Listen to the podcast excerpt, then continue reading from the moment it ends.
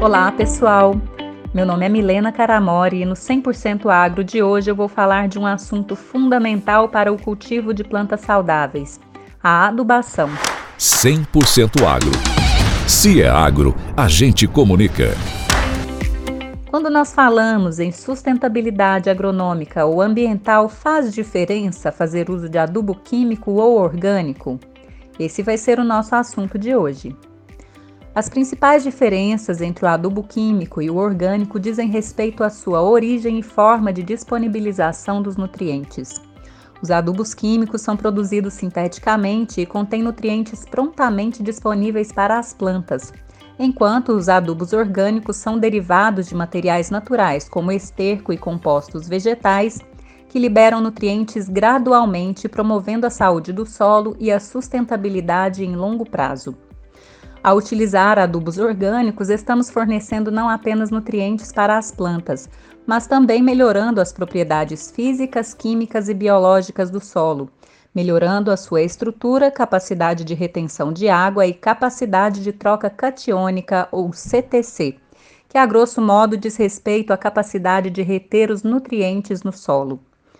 Os nutrientes do adubo orgânico são liberados na medida em que são decompostos e quando se fala em nutrição do solo, uma das vantagens da adubação orgânica é exatamente essa: reter os nutrientes no solo com disponibilização lenta e gradual.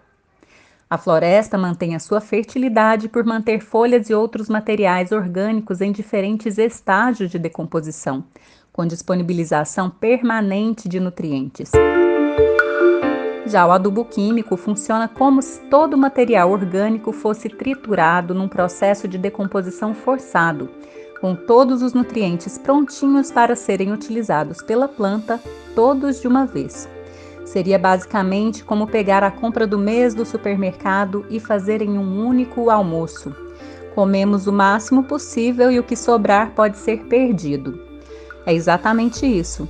Os fertilizantes químicos prontamente disponíveis alimentam a planta levando a um rápido crescimento vegetativo, mas podem ser facilmente perdidos por carreamento pela água ou pelo vento ou por lixiviação, que é a perda através do perfil do solo em direção ao lençol freático. Como é perdido rapidamente, é preciso repor com maior frequência e quando carreados para corpos hídricos, os adubos químicos prontamente disponíveis podem provocar impactos como a eutrofização.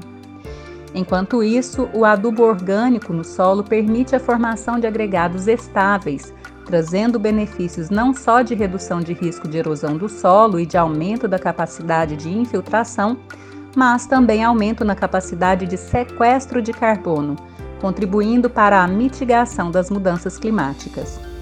Ao adotar práticas de adubação orgânica, estamos adotando uma abordagem sustentável que considera não apenas a produtividade imediata das plantas, mas também a preservação dos recursos natura naturais e a saúde dos ecossistemas agrícolas. Outro aspecto importante a ser abordado diz respeito à dependência externa por fertilizantes químicos sintéticos. Podemos falar nessa dependência em diferentes escalas, em nível local ou até mesmo em nível nacional.